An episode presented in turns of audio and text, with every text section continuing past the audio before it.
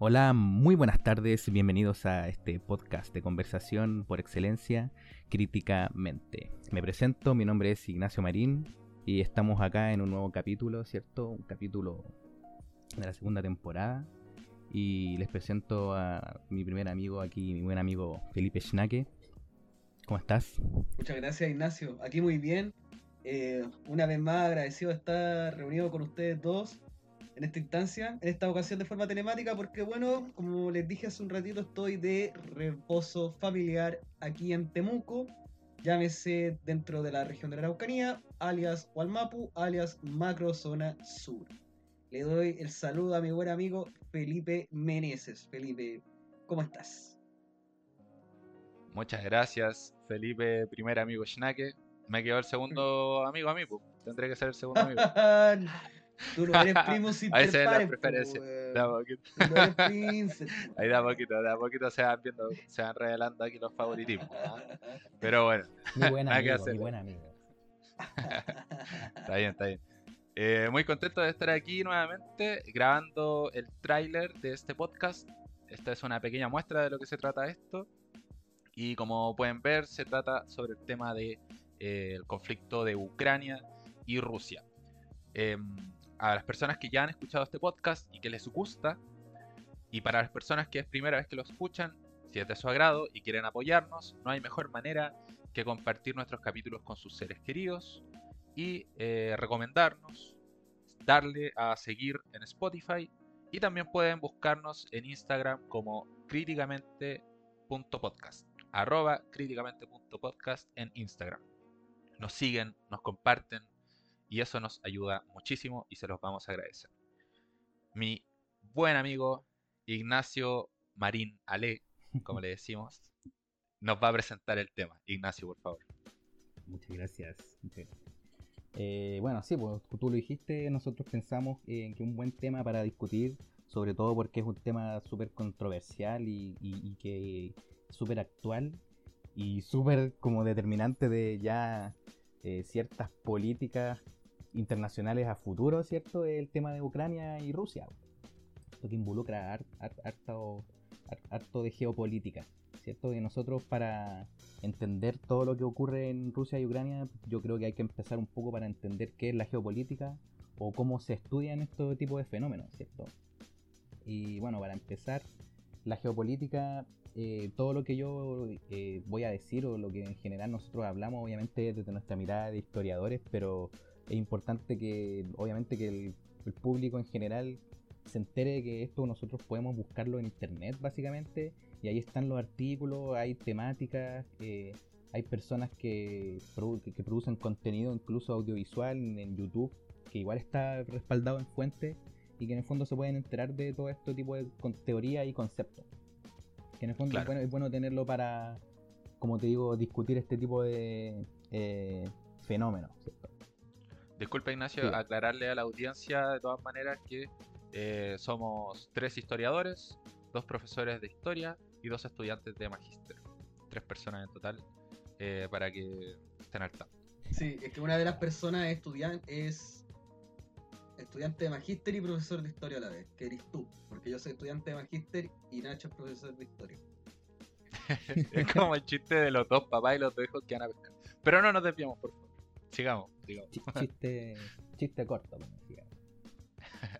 Y bueno, entonces para la primera el primer acercamiento de la geopolítica es por el tema de la de lo, de lo que significa el concepto en sí literal, ¿cierto? Que básicamente une la geo, que es la, el- la tierra, ¿cierto? El estudio de, de la tierra y Del espacio. del espacio, claro, y, y- y política, ¿cierto? Que sería básicamente no sé si alguno me, me quiere ayudar, pero en el fondo son las decisiones, ¿cierto? Que uno toma eh, o, o que en el fondo se toman para ejercer una soberanía, ¿o no? ¿Cómo, ¿Qué dirían ustedes? ¿Qué es la política? Claro, eh, hay, hay dos definiciones que yo utilizaría. La primera que viene como de polis, Ujú. que es la ciudad griega, antigua, que es como todo lo que tiene que ver con las decisiones que tiene que tomar la ciudad para poder ad- ser administrada, para ser defendida en la guerra, etcétera.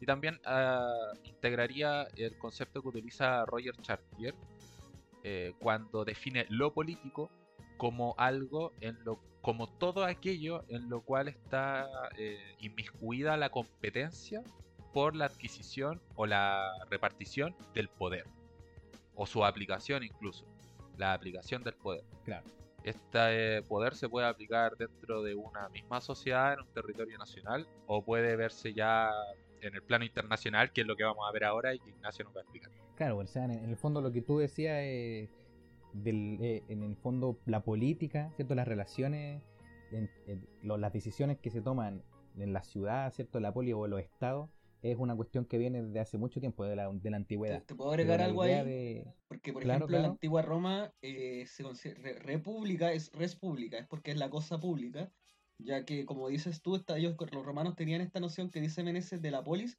de la administración de la ciudad, y es porque es un ejercicio que hace la comunidad, porque finalmente tú, el espacio se administra porque hay un grupo de personas que viven ahí, que se reconocen, que tienen una serie de situaciones comunes, y esas situaciones comunes las llevan a que tienen que organizarse para administrarse en ese espacio para poder vivir de una determinada manera. Y yo creo que la justaposición que pasa ya de la política a la geopolítica, a mi parecer también, eh, esta cosa como pública, es porque cuando ya, eh, ya no es solo la ciudad, sino que tú eres un país o un estado que tiene que relacionarse con otros estados, que son diferentes, pero que al mismo tiempo puede que convivan en un espacio común y que eso genera entonces de que las decisiones internas eh, están tensionadas también por eso externo. Claro. Pero en, en ese, en ese caso, lo que habría que como para situar eso en la, en- terrenalmente, así no solamente en la teoría, habría que pensar que como está relacionado con el poder, las personas que influyen en esas decisiones son las menos. Es decir, no todo el pueblo, por así decirlo. Cierto que en el fondo ahí, ¿quién eran ciudadanos? Bueno, la menor parte de la población eran ciudadanos, por, por, por ponerlo de alguna forma más como concreta, ¿no? Pero lo, claro lo que hablan... puedo hacer un paréntesis Claro, ya, que es importante de lo que tú decís eh, la, la cuna de la democracia occidental se considera que es Atenas. Atenas era una sociedad esclavista en la que la mayoría de la población eran esclavos. Sí, y la otra mitad de la, y la mitad de la población era eran mujeres que tampoco tenían derechos civiles así que Y la otra mitad Bueno, eran niños. claro Y así suma y sigue, y en el fondo, claro, pues las decisiones, como que en el discurso, pareciera que le atañen al conjunto, pero en el fondo son tomadas por poco. Pero ya vamos a entonces a entrar en eso. pues, la, la cuestión es que los que empezaron a pensar en estos fenómenos de esta forma, como en relacionar la geografía con lo político, fueron unos estudiosos europeos desde finales del siglo XIX hasta en adelante. Pero ya el auge de las primeras escuelas fue en el periodo de las primeras guerras mundiales. Llámese hasta la Segunda Guerra Mundial. Y en el fondo ahí, que es, que es como conocida ahora y de una definición clásica, que sería como la influencia de los factores geográficos en el desarrollo político de los pueblos y del Estado. Entonces, en el fondo, lo que hacían estas personas era, desde un punto de vista ya actual, ¿cierto? Eh, y crítica, era en general generar modelos para explicarse el imperialismo de las naciones, básicamente. Entonces decían, bueno, acá hay un río, hay, un, eh, hay una minería, entonces eso hace que en el fondo los países se repartan de tal forma y no sé qué, como, como generar modelos de mapa, de mapeo. Yo esto lo quería llevar a un plano más, ahora más como relacionado con el tema actual de lo que vamos a hablar, que es un mapa que encontré por ahí en internet en una página que se llama El Nuevo Orden Mundial. Perdón, me equivoqué. El Orden Mundial. Es una. Así de simple, ni siquiera el nuevo, el Orden Mundial. Que es una página española, pero que encontré varios artículos que son interesantes, pero que, claro, pues si un- un- uno lo ve de una manera crítica, puede como encontrar el sesgo que, que tiene, que trae. Entonces hay, hay un, hay un mapa en el que se muestra, claro, un, un, un, por así decirlo, planisferio, y que se divide sobre el índice de democracia. Y está hecho por el diario The Economist en 2021. The Economist por loco para que cache claro, que el sesgo el sesgo que ya Claro. Entonces se hace un modelo de mapa en el que aparecen los países, obviamente, que uno se imagina que van a estar de un color rojo. En este caso, son es Rusia, ¿cierto? China, todo lo que tiene que ver con el Medio Oriente. Todos esos países tienen bajo, bajo eh, índice de democracia. Lo que dice aquí, regímenes autoritarios. Entonces, claro, se, po- se posicionan a Estados Unidos como la democracia casi más plena.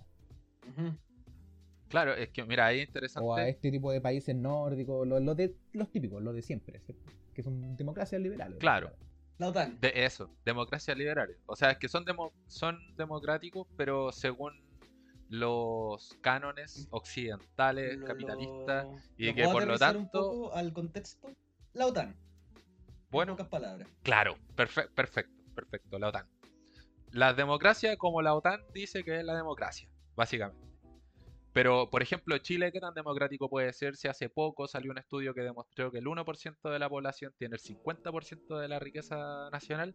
Un país con esas características no puede ser muy ¿Te puedo democrático. agregar, hacer ahí Entonces, un agregado? pero- Salió un eh, ranking hace poco que sacó a Chile de los estatus de democracia plena y lo puso en democracia imperfecta, en democracia problemática, por las situaciones que ha estado viviendo Chile el último tiempo.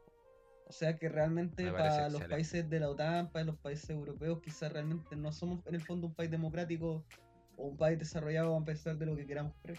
Sí. O- ojo que Ahora- ahora- Estados Unidos ahora somos- también es imperfecto en todo caso Estados Unidos, pues, pero Sí.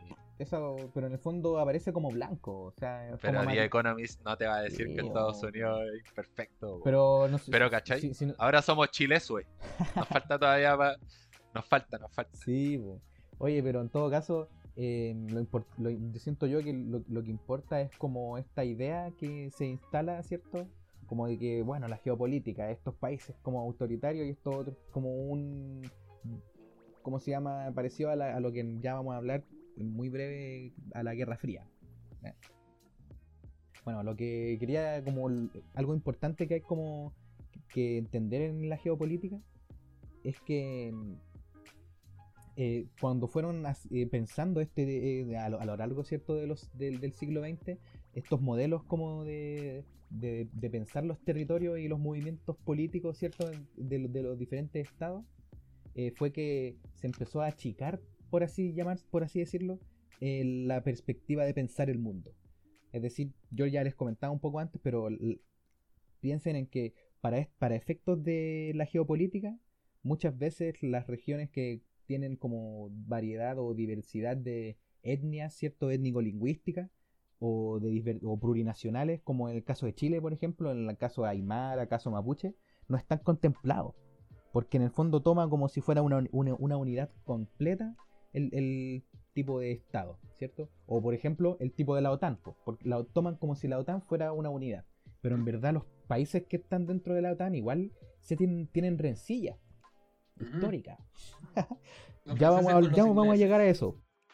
Los O- ingleses con los alemanes también. Malditos ingleses Se arruinaron Al- Alemania ha sido, se supone, según lo que yo he visto, una gran bisagra igual un poco en este conflicto, como que ni- no, no se ha querido meter. Y lo que yo creo que es porque básicamente por su historia con Rusia. Yo tengo la, Los alemanes. Bueno, yo tengo la misma posición casi de Alemania en este conflicto. Lo que pasa es No que los hacer nada. tienen que eh, es una mezcla de lo que tú dices, pero también porque más de la casi la mitad del gas que consume Alemania, la población alemana viene de Rusia. Entonces toda Así es. decisión que perjudique las relaciones de la Unión Europea con Rusia al país que más afecta es Alemania. Para ponerlo como en términos chilenos, eh, imagínense lo que pasó por el alza de 30 pesos en el metro, lo que podría pasar en Alemania en pleno invierno con un alza brutal Del precio del gas. Claro. Como puede suceder algo muy similar. Claro.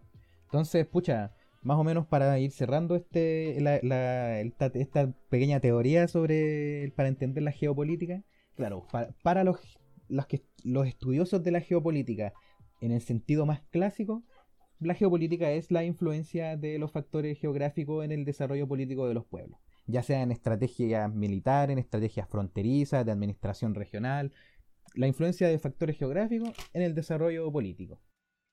Pero hay Claro. otra rama que es más actual, que es, es otro modo de entender lo que es la geopolítica crítica, que en el fondo la que nosotros más o menos, yo creo que pensamos, que es como entender que esto es la producción de la geopolítica de los estudiosos, básicamente Ah. son la crea- creación eh, de modelos, ¿cachai? De poder, por lo que hablábamos de Oye. la política por el poder. ¿Cómo, Esta es la geopolítica comunista. Me gusta, me gusta, es mía, es mía. Por así- eh, o sea, mm, más, más que comunista, más, yo diría más. Disculpa, eh, quería hacer la talla. Foucaultiana Es que, porque- es que para cualquier otro weón que te diga, ah, estos ya son los comunistas, y los comunistas, los críticos. Puede ser, pues, pero Claro, mira, ah, Pero eh, eh, criptomarxismo. más que marxismo, uno, esto es más posmoderno, pues, porque en el fondo es como una crítica a la, ge- a la cómo se construye el conocimiento, porque para los geopolíticos, digamos, para los estudiosos de esa disciplina, lo que están haciendo ellos es la descripción de estos fenómenos, pues científicamente, Mm. ¿cachai? En cambio estos dicen, puta, no, pues, weón, es la explicación desde tu perspectiva. Entonces lo que se encargan estos, geo- o la, o la mirada de la geopolítica crítica, es como pensar en, desde, en qué manera influyen, ¿cierto? Eh, la política en la- los cambios territoriales o en los territorios. ¿Cachai? Entonces, Claro. en este caso, una importancia que le ya como para empezar el otro tema, que sería como el, el antecedente de, este gran conflicto que hay en, con- en Ucrania, que es la importancia del discurso. En instalar discurso detrás de estos modelos que construyen estos geopolíticos, estas personas como eh, digamos los estudiosos de la geopolítica. ¿En qué sentido? Por ejemplo, en la Guerra Fría. En la Guerra Fría se instaló un, discurso que incluso llegó a las películas que se instalaban en las casas, así, que en el fondo era, claro, comunismo malo, digamos, capitalismo bueno, democracia, bueno, libertad, etcétera, etcétera, ¿cierto? En el fondo y- se pensaba, bueno, el mundo es, está partido en dos, ¿cachai? Y hay dos bloques de influencia. Pero en verdad siento yo que es mucho más complejo que eso. Eso es simplemente un modelo para justificar, ¿cierto? Y Ujú. que Estados Unidos vaya a intrometerse en ciertas fronteras, por ejemplo. Que en el fondo su política internacional influye en los territorios, ¿cachai? Entonces, en el fondo ahí, es- eso, eso más o menos es la geopolítica. Con, con lo que fue la guerra, la Guerra Fría, ¿no? ¿No, Meneses? Claro, sí, mira, eh, gracias por el pase. Eh, yo lo que quería decir es que es importante entenderlo como una rama de la geografía humana, la geopolítica. La geografía humana se dedica a estudiar el comportamiento de las personas a lo largo y ancho del espacio. Es decir, cómo las personas se ubican en el espacio, cómo las personas eh, concentran el poder en ciertos espacios, por ejemplo, cómo se eh, divide administrativamente un país, eh, cuánto poder está eh, concentrado en ciertos lugares del país, por ejemplo, si es un país más centralizado, si es un país que está eh, más regionalizado o un país federal, etc. Entonces, eh, la, geo- la geopolítica te permite a ti entender cómo se distribuye o cómo se comporta el poder en el espacio.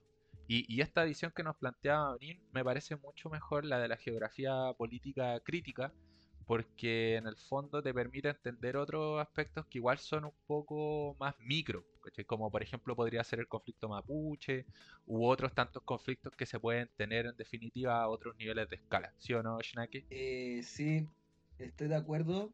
Y también ya creo que igual para ir empezando a avanzar, porque la gente va a escuchar esto por Ucrania, también no- no- no- tenemos que aplicarla a lo que estamos hablando teórico.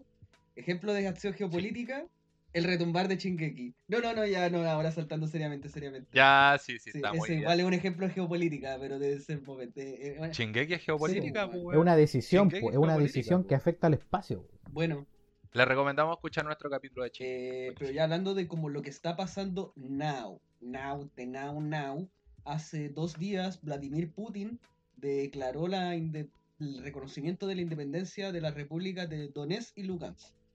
Y eso lo hizo ¿Dónde están eso? Eso está en todo lo bueno, googlealo, está en Ah, pero para, yo, yo te lo pregunto, yo, yo lo puedo hacer ahora incluso en, en Sí, en hazlo, el hazlo, si quieres Está al este de. Ucrania. Mira, esas son, las- ustedes esas son lo las que están par- esas escuchando, son además. estas provincias, estas regiones que están en el sureste de Ucrania, que están en la parte de...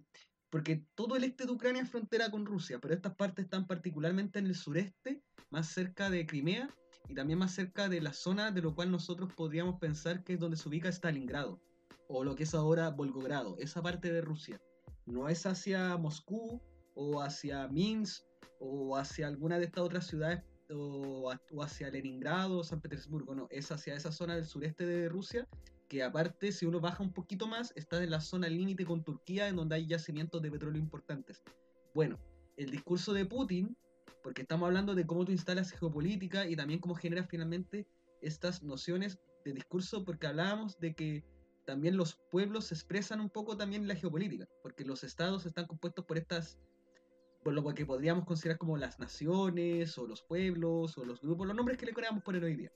Y Putin, el discurso que él hizo, eh, él señala, y, y, también para, porque qué bueno que ya estemos hablando como de Guerra Fría, porque él señala que Ucrania es un país que es un invento de Vladimir, Vladimir Lenin, Ucrania, que realmente no es una unidad eh, geohistórico-cultural por sí misma, que siempre fue parte del imperio ruso, que fue creado por los bolcheviques y que fue un error crear Ucrania, que más encima se le entregaron territorios que no le correspondían y que conforman la actual Ucrania, y que realmente por eso el asunto con Ucrania es que es parte de un bloque político, histórico, cultural que está siendo invadido, como dijo Nacho, por así decirlo, por las potencias occidentales, según lo que dice Putin en su discurso, y que por eso reconoce a esas repúblicas, porque primero, como que para los rusos reconocen la independencia de ellos, pero también porque son un grupo como ruso parlante, ruso, rusófilo. Y de hecho Putin dijo un concepto muy cuático, antes, antes de dijo un concepto muy cuático en su discurso. La rusofobia. Mm. Sí, rusofobia y anticomunismo son dos cosas que van muy de la mano y que están súper arraigadas en Chile y en el mundo. Entonces, eh, ¿por qué existen estos temores? ¿Por qué existe la rusofobia y el anticomunismo? Eso tiene que ver precisamente con lo que decía el Nacho, de estos discursos que se fueron generando durante la Guerra Fría. ¿Y por qué hablamos de Guerra Fría? Porque es súper importante entender lo que fue este proceso histórico, este periodo de nuestra historia en el siglo XX, para poder entender el conflicto actual, porque eh, uno de los principales temores y razones por las cuales eh, Rusia está ejerciendo presión sobre Ucrania y, el, y Estados Unidos principalmente es la integración, la posible integración de Ucrania en la OTAN. Y la OTAN fue fundada eh, por motivos geopolíticos en contexto de Guerra Fría. Entonces, eh, a mí me gustaría aquí eh, hablar un poco de lo, que es la, OTAN para entender eh, de qué va este conflicto. La OTAN es la organización del Tratado del, del, Atlántico Norte y básicamente era un grupo de países, Estados Unidos, Francia, Gran Bretaña, que se unieron en una alianza estratégica político-militar para poder evitar el avance de los comunistas. Y miren, yo aquí tengo un, fragmentito del, tratado. Tratado de... Eh, perdón, este es el otro. Eh, aquí tengo un, fragmento del Tratado del Atlántico Norte de 1949. Mm. Acá dice que los países que están acá, abro comillas, decididos a salvaguardar la libertad, la herencia común y la civilización de sus pueblos, basados en los principios de la democracia, las libertades individuales y el imperio de la ley. Esos son los motivos por los cuales se unen. O sea, básicamente esta es una, una alianza eh, occidental capitalista, liberal, que surge para hacerle frente a la Unión mm, Soviética. Pero espérate, espérate, surge en la Guerra Fría. Quiero agregar que de repente a veces se confunde como el liberal, porque siento yo que mm, el término liberal, para que igual para entenderlo, se, ocupa en mucho tipo de em, temas, ¿cierto? Pero siento yo que la principal como característica es que en el fondo em, alude a la libertad individual. Eso es liberal. Entonces, en este caso, si es una reunión entre, entre países, quieren como determinar la, la libertad individual de cada, de cada uno de esos países. O sea, y, pero más que nada de, los ciudadanos, de los individuos que están dentro de esos países. Eso es lo que se supone que defiende la democracia, el liberalismo, eh, pero sabemos que también va de la mano con esto el libre mercado, la competencia, Por eso, pues, no es... que muchas veces tiene bastantes vilezas y algunas bondades sí también, pero también muchas vilezas y tenemos que ser críticos con eso también. Entonces, por eso ponemos esto en perspectiva de la Guerra Fría, porque o sea, eh, la OTAN se funda en 1949 y en 1921 cae la, Unión Soviética, se acaba la Guerra Fría, pero la OTAN hasta la fecha sigue existiendo. Entonces es un elemento de continuidad que sigue generando tensiones entre Rusia, en este caso, ¿por qué no en el futuro China? Y que va a seguir generando eh, problemas también. ¿Y por qué existe esto si supuestamente la Guerra Fría acabó? ¿Podemos hablar realmente de que la Guerra Fría acabó? ¿Este es una consecuencia, un, un lastre de la Guerra Fría o es una evidencia de que todavía se está desarrollando, pero desde una perspectiva diferente? Son preguntas interesantes que podríamos como tratar de abordar en algún Sabes que Putin ya está respondiéndote un poco a tus preguntas, weón.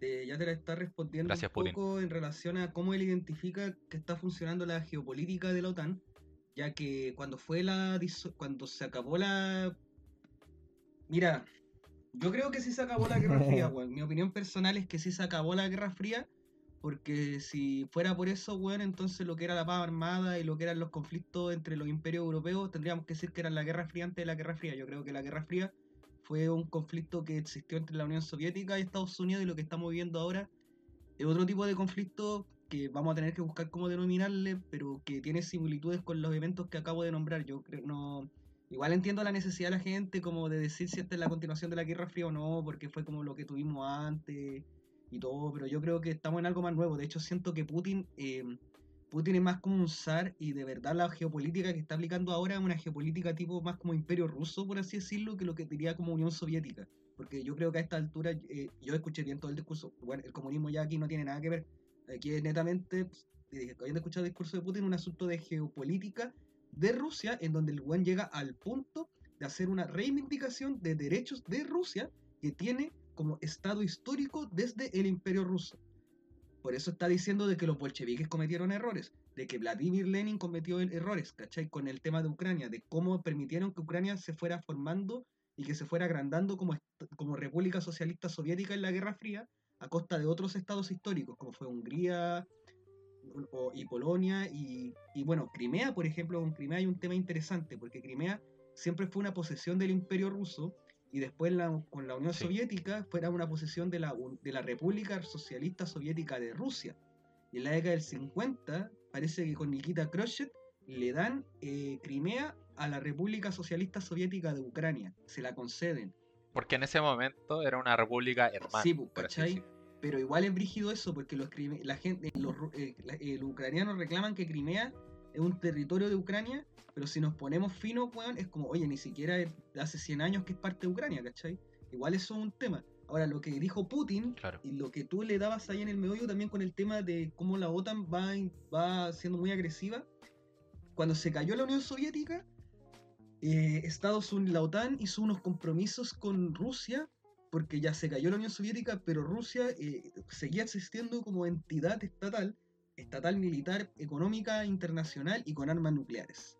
Por lo tanto, Rusia quería mantener su zona de hegemonía y control y de colchón de seguridad eh, que mantuviera la independencia política básica de Rusia para que no cayera siendo un país eh, subordinado a los Estados Unidos. Entonces la OTAN firma unos acuerdos con Rusia en donde reconoce, por ejemplo, de que si bien estos países que se habían independizado por los procesos nacionalistas con el quiebre de la Unión Soviética, como Ucrania, como Georgia, como Kazajistán, etcétera, etcétera, etcétera, como Bielorrusia, etcétera, etcétera, etcétera, eh, Rusia iba a garantizar la seguridad de esos países y esos países tenían prohibido meterse en la OTAN y tenían que mantener un tipo de... Y, y la OTAN había firmado eso, Estados Unidos había firmado eso y eso fue en los 90, eso fue hace poco. Pero ¿qué es lo que fue haciendo la OTAN y Estados Unidos subsecuentemente? Fueron teniendo una política que fue buscando eh, generar los procesos políticos internos en esas repúblicas que permitieran un acercamiento de estas con Occidente a costa de la relación que tenían con Rusia, mientras Rusia era un país débil. Y Rusia veía eso y veía eso y veía eso y veía eso sin poder hacer nada hasta que empezó a hacer algo hace poco.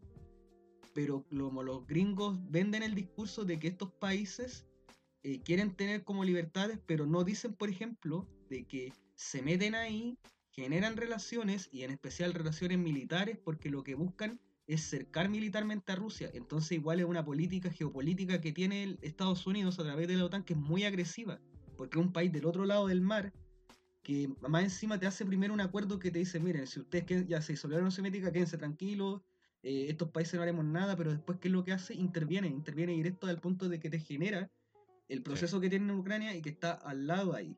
lo tienen al lado. Entonces Putin dijo todas esas cosas en el discurso, weón. Eso es lo cuático. Él lo dijo todo eso. Y el discurso en sí yo creo que como herramienta geopolítica, ordenadora para adentro, de lo que tú vas a querer hacer después, y yo estoy seguro de que Putin va a intervenir militarmente en Ucrania, de hecho en estos momentos lo está haciendo en el Donbass, es muy bueno. De verdad el discurso es, para tu objetivo, es muy bueno. Claro, o sea, estratégicamente es muy bueno. Y mira, eh, me, me parece súper interesante la lectura que tú haces. Igual me gustaría agregar el, el siguiente alcance.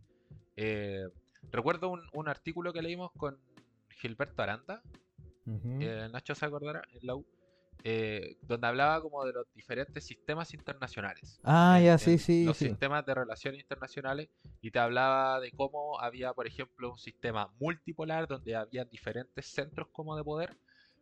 En la Guerra Fría había un sistema que era bipolar porque está, habían dos centros de poder a nivel mundial, geopolíticamente hablando, que era Estados Unidos y el otro la Unión Soviética. Y hoy en día, creo yo, estamos frente a una situación en la que nuevamente hay un sistema multipolar. ¿Cachai? Pero en el, eh, porque tenéis China, porque tenéis Rusia, etcétera. eh, tenéis Japón, otros países que son muy grandes, ¿cachai? Y que no están alineados o, te- o están armados en un solo bloque. Pero eh, ya no está la Guerra Fría, ¿cierto? Pero se sigue manteniendo a la OTAN, se sigue tratando de cercar a los países que son distintos de eh, los cánones occidentales, capitalistas, liberales, que se defendían en el momento en el que se fundó la OTAN. Entonces, claro, o sea, quizá el comunismo ya no es una ecuación, o no, no es un factor dentro de la ecuación, pero en definitiva, eh, los afanes expansionistas de Estados Unidos y de la OTAN en general, sí lo son. Sí lo son. Quizás ya la- no, no estamos frente a, claro, la Guerra Fría como tal entre este sistema bipolar de la Unión Soviética, de Estados Unidos y compañía, pero sí estamos en un contexto en el que está la OTAN y Estados Unidos, ¿cierto? Que es miembro de la OTAN, defendiendo sus intereses y sus ideales en todos los rincones del mundo, haciendo operaciones militares en Afganistán y en Medio Oriente constantemente durante todos estos últimos años. Entonces, claro, ya no es una competencia contra la Unión Soviética, pero sí es una competencia en contra de cualquiera que esté eh, en la vereda al frente. Entre ¿Cachai? paréntesis, muy breve, weón. Muy breve entre paréntesis, yo creo que esto va a ser como The Trooper de Iron Maiden. Si esto se pinta para lo peor, va a ser como The Trooper de Iron Maiden. Corran a las colinas. Es que The Trooper era en Crimea, pues, weón. The Trooper, The Trooper, lo que canta The La Trooper canción de fue Trooper. en Crimea, pues, weón. En la misma Crimea, pues. Y Ah. ahí es donde va a ser. Oye, oye, dato, dato importante, sí. po. Eh, en la península de Crimea está eh, la principal base naval rusa. Es importante esta base naval porque. Rusia es un país que a pesar de que tiene, sí, es un país que a pesar de que tiene muchísima costa, es el país más grande del mundo en términos eh, de, de área, de superficie, tiene muy poco acceso al mar, eh, un acceso muy escaso porque el, el mar eh, sibe- siberiano, si el mar siberiano está congelado prácticamente todo el año. Entonces Rusia no puede eh, navegar por esos mares y la península de Crimea es súper, súper importante en términos estratégicos. Y estas provincias que mencionaba Shnaki eh, son las, las provincias que conectan, de, eh, ¿cómo se dice? Como en tierra, ¿cierto? Eh, a Rusia con la península de Crimea para llegar por tierra. Ujú. Entonces, es, es básicamente un, un salvoconducto que podría tener Rusia para poder concretar su dominio en la península de Crimea. Entonces, por eso es la importancia de esas dos provincias en específico. Mm. Ignacio. Oye, claro, ¿no? Y oye, iba a ir como más o menos cerrando eh, las ideas, como haciendo como una conjunción de las ideas. eh, claro, yo estaba de acuerdo con lo que decía igual sobre que en el fondo, o sea, yo estoy de acuerdo con los con, con ustedes dos en alguna medida. Yo creo, yo no creo que siga la Guerra Fría porque creo que el hecho de la disolución de la Unión Soviética y de los otros pactos que habían militares eh, implican como un cambio, ¿cierto?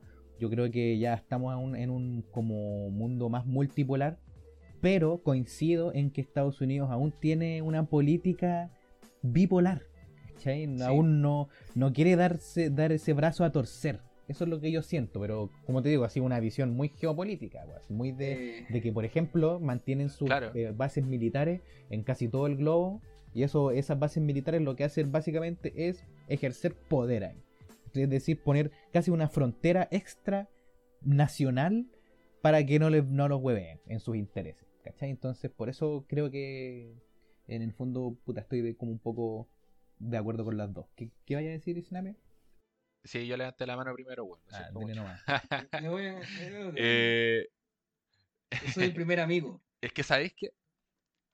Puta, maldito, maldito. Bueno, esta vez el segundo amigo se lleva la palabra. ¿Qué queréis que te. A ver, Pero- Hay que... re- ya, ya, ya, ya. Eh, ¿Qué pasa? Recordemos que Estados Unidos eh, eh, hablaba del destino manifiesto, que está destinado... Shnaka está haciendo yo.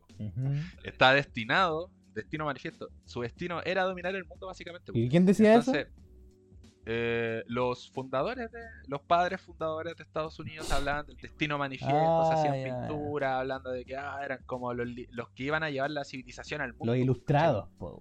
Claro, pues sí, pues sí, Estados Unidos fue la primera república moderna eh, en términos... No, me, me corrijo. Le- Fue la Primera la democracia. primera, claro, no, sí, la, la- la primera república democrática, moderna, constitucional, ¿cachai? Que declaró su independencia, hizo una constitución, etcétera. Entonces eran el primer país que se fundaba bajo los preceptos de la ilustración. Claro. Entonces, claro, vamos a llevar la civilización al mundo, eso era lo que decían. Ahí tú veis que tienen afanes imperialistas desde un comienzo, ¿cachai? Lo siguen teniendo.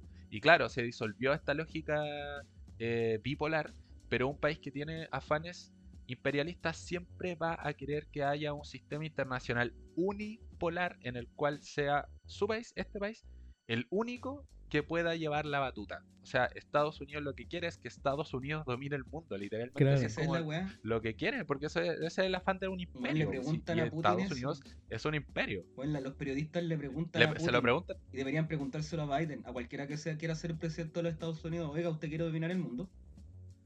Ah, le, le preguntaron a Putin si quería dominar el mundo. Sí. Pero- Deberían preguntarse a la, en la ¿Qué próxima dijo? candidatura a Donald Trump. Sí, ¿Qué dijo Putin? que- ¿Qué no, no, no sé qué dijo, no sé qué dijo, pero vi que se lo habían preguntado.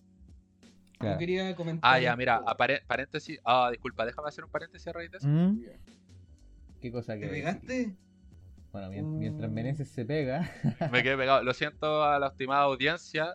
Lo siento mucho a nuestra estimada audiencia porque estamos siendo víctimas del ciberataque. Eh, Ya vamos cerrando, pero quiero hacer este. pa- ya estamos, somos víctimas de esta guerra. Pero quería hacer un paréntesis porque se habla últimamente del Rasputín de Putin. Alexander eh, Gudin, una cosa así, perdón, me- se me fue el nombre. Alexander Gudin, algo así. Dugin. Y el tema es que él habla como de la alianza euroasiática. ¿cachai? Que Rusia tiene que extender su influencia hacia Asia, hacia Oriente, para poder consolidar su poder en el mundo, porque Asia es en la porción de tierra más grande y eso es lo que se necesita. ¿Para qué? Para dominar el mundo. Felipe Schnacki. Eh, puta, eh, yo he estado viendo esta serie The Crown y hay un momento que a mí me gustó mucho porque lo encontré coincidente con lo que está pasando, porque están discutiendo los problemas geopolíticos con la Unión Soviética y estaba hablando del primer ministro que era en ese momento Winston Churchill, en, en su segundo ah, mandato como primer ministro. Y él está bien enojado porque los gringos están teniendo una política muy brutal hacia los rusos, que está demasiado vigilante, y él dijo, bueno, estos gringos son como unos niños mocosos recién nacidos bravucones que piensan que tienen como todo el poder y no se dan cuenta de que Rusia es un imperio que demanda y, y que tiene el derecho a ser respetado. ¿Y por qué lo dice? Porque es un estado muy antiguo y que los gringos tienen el problema que como son demasiado jóvenes, no tienen la experiencia, a diferencia de ellos, los británicos, que sí son un imperio antiguo, de poder relacionarse cordialmente o de mejor manera con otros estados antiguos. Weón, los rusos, el los rusos, los rus, son una entidad geopolítico-cultural que tiene más de mil años. Más de mil años, weón. Los gringos no pueden pretender que los van. No estamos, bueno, no es que, bueno, los gringos no están entendiendo de que no pueden dominarlo todo y, y están en un, y bueno, no es que Rusia, bueno, Rusia está obligada a competir con ellos nomás para resistir de no caer bajo su dominio. Y ante eso, puta, es complicado porque yo encuentro que no tiene sentido eh, sacrificar la paz mundial, hermano, por los intereses de un país del otro lado del mar. Yo creo que los europeos deberían darse cuenta de que tienen que llegar a un tipo de acuerdo de paz, de negociación con Rusia, porque finalmente los rusos son sus vecinos, los gringos no. Vale decir, antes de darle el pase a Ignacio, que Ibar deshuesado estuvo en Kiev, Así, y no en Estados Unidos. Así que más respeto, por favor. Oye, mira, sí. Ibar de Boundless, por favor. Eh, Ignacio. Dos cosas. Uno, que esa misma idea de que eh, si uno eh, domina Asia o esa, esa tierra porque es la más grande del mundo y etcétera y así logramos como la dominación mundial es uno que es uno de estos modelos que la geopolítica crítica en el fondo dice como ah bueno en verdad eso es una perspectiva cierto es un tipo de perspectiva subjetiva cierto que en el fondo no por dominar ese pedazo de tierra vas a dominar el mundo. Pero en el, pero a eso se refería como era como para recargar un poco esa idea. Y lo otro también, que como ya como para ir terminando el, el tema y a ver si después ustedes me dan sus opiniones finales, más o menos como el augurio. Pero era como más para aterrizarlo ya al momento culmine o final de, este conflicto en Ucrania, que tenía que ver con temas limítrofes, tiene que ver con zonas de influencia, tiene que ver con reconocer república y que es como no, no menor, pues imagínate, nosotros llevamos 200 años de república, estos buenos llevan 3 días, güey. bueno, la cuestión es que, ¿por qué es tan importante este conflicto? Podría ser un conflicto en el fondo más local. Y es como porque si miramos desde una mirada, desde la geopolítica clásica, ¿cierto? Si nosotros miramos un tablero de, de ajedrez con el mapa de Europa, se están distinguiendo tipos de alianza parecidos a los que había antes de las guerras mundiales. Entonces, si aquí alguien tira la primera piedra, depende de si estos van a si van a como ratificar o no estos acuerdos de alianza y se puede tratar una cuestión a nivel ya continental.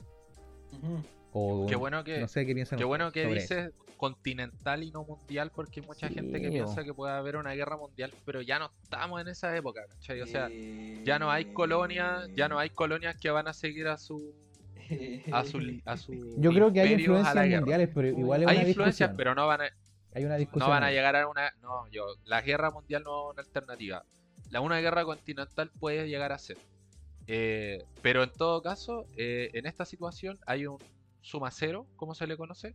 O sea que. Y lo dijo Putin. Lo dijo Putin muy claramente. Rusia es una potencia nuclear, indiscutiblemente. Y si ustedes atacan Rusia, nadie va a ganar. O sea, si Rusia saca sus armas nucleares, todos perdemos.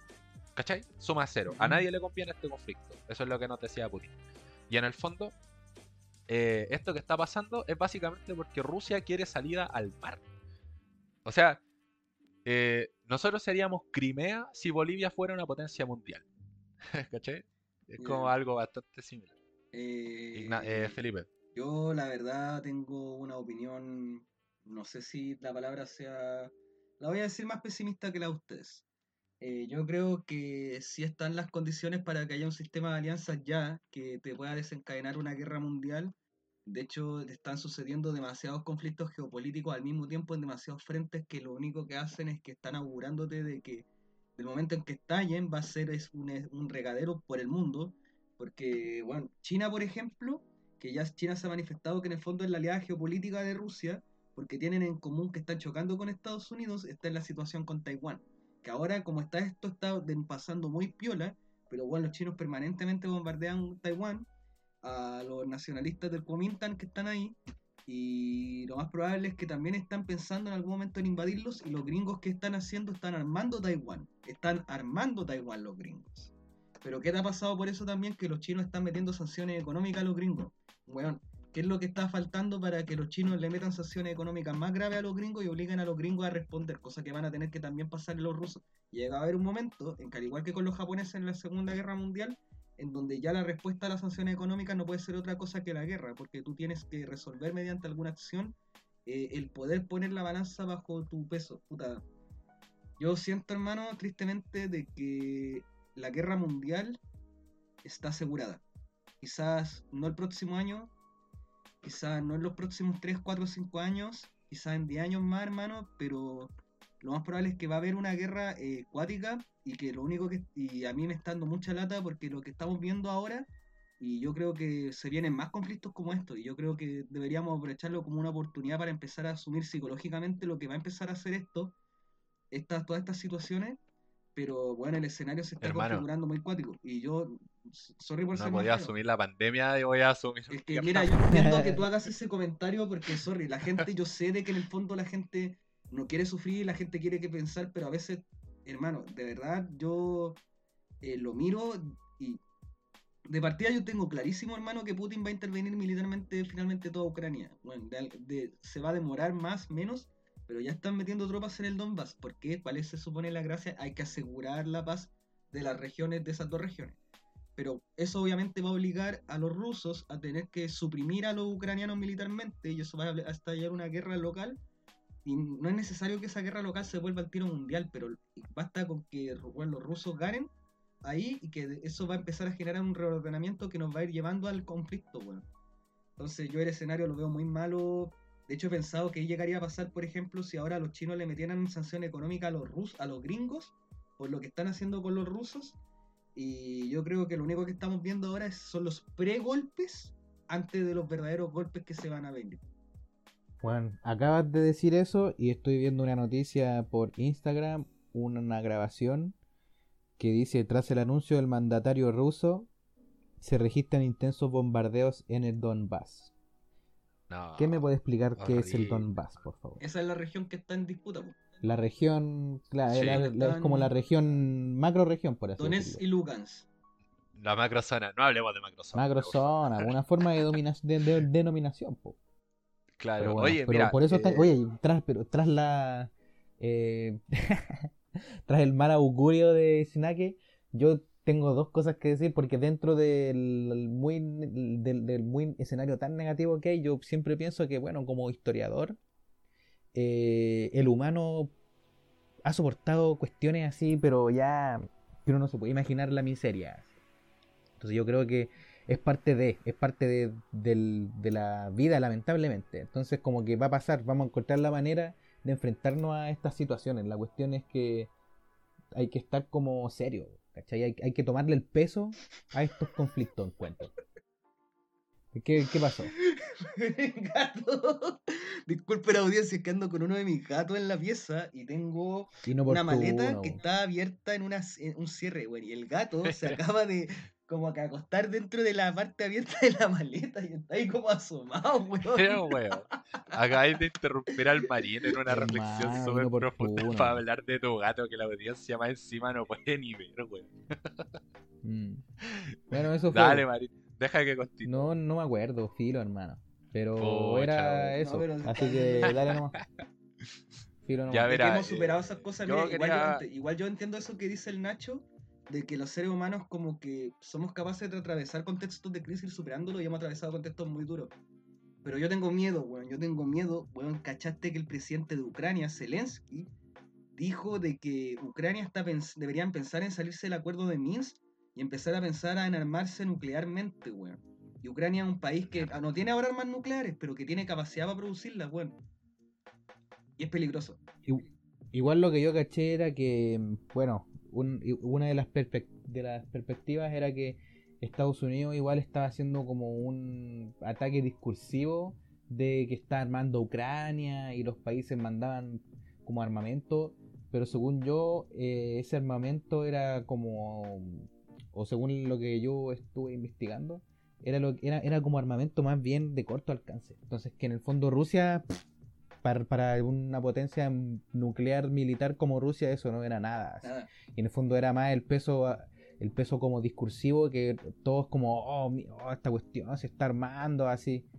Pero en verdad era como más más eso. Los alemanes enviaron Claro, solamente mira, 5.000 cascos y nada más, 5.000 cascos. Claro, eso eso Ah. era, y era incluso era tomado que- para la risa, claro. Sí, es que aquí ya agreguemos dos cosas que se nos están yendo.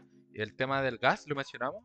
El tema del gas, eh, Alemania con Rusia, el principal vendedor de gas para Alemania, un país que consume muchísimo gas por la crudeza de su invierno, la mayoría viene de Rusia, entonces tiene intereses comerciales ahí y por eso siempre han sido más blandos con los rusos. En segundo lugar, para Rusia sería eh, fatal que la OTAN pudiera, si es que Ucrania se suma a la OTAN, que este, la, la organización del Tratado del Atlántico Norte pueda poner misiles nucleares, misiles balísticos en Ucrania porque lo, eh, por, las distancias tan cortas con Moscú, eh, Rusia no sería capaz de interceptar misiles eh, balísticos. Así que sería fatal para Rusia en términos militares, estrategia militar.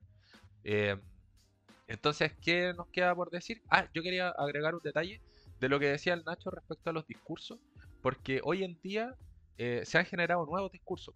Como ustedes decían, ya no estamos en la Guerra Fría de la Unión Soviética versus Estados Unidos, eh, y hoy en día el capitalismo, el liberalismo, las libertades individuales y económicas son ley, y, todos escuchan esas palabras y le hacen mucho sentido se sienten representados y representados en todo el mundo, básicamente. Entonces, ¿qué hizo Rusia ahora? Fue jugar sus cartas muy astutamente en todo caso. Esta es una estratagema, un- una, un- una jugada maestra en todo caso. Trump lo dijo, Trump también lo dijo, lo mismo que tú, pero es dijo que Putin una- era un es genio, weón. Es una. Pero es que eso no. Meneses y no Trump darse juntos cuenta, pensando lo mismo, que Putin era un genio, weón. Donald Trump, te estoy esperando. Aquí estoy para tu segunda vuelta en tu campaña. weón. Oye, mira, ¿qué es lo que pasa? Ahora Putin, su, su guerra, sus intereses están alineados con eh, el sentir lo- o el sentido que tiene el mundo, que en el fi- al final es la soberanía nacional, la libertad, porque ahora él está abogando por la soberanía de dos naciones independientes pobrecitas que Ucrania no las quiere dejar independizarse, entonces Rusia salvadora de las patrias, ¿cachai? De los pueblos de los pueblos eslavos, como siempre ha sido a lo largo de la historia Rusia protectora del pueblo eslavo. Y ahora está velando por la libertad y la soberanía de estas dos nuevas naciones independientes. Suena muy bonito, y esa es precisamente la gracia. Claro. No, es una no es una invasión y punto, sino que estamos ayudando a estos hermanos eslavos a independizarse, a Eh, estos muy rusos parlantes. Razón Es muy étnica. bueno, weón. Sí, pues, ¿qué le vamos a agregar? Esa, pues yo creo que la conclusión que nos quería dar el Nacho eh, se le agrega precisamente que Putin es un genio de la geopolítica Claro. De la y de la estrategia. Exacto. Así que ya hemos cumplido con los tiempos establecidos. Si les parece bien, dejamos hasta acá el capítulo. Síganos en nuestras redes sociales, nuestro canal de Spotify y también en nuestra página de Instagram. Se los arroba sugerimos. críticamente.podcast. Arroba críticamente.podcast en, Instagram. Síganos en Spotify. Califíquennos en Spotify. Denle me gusta a las cuestiones que subimos en el Instagram. Escuchen nuestros denle capítulos. Sugerimos, comentarios, por ejemplo, discusiones envíanos- constituyentes. Y el de Chingeki y de cine y Envíanos- sociedad.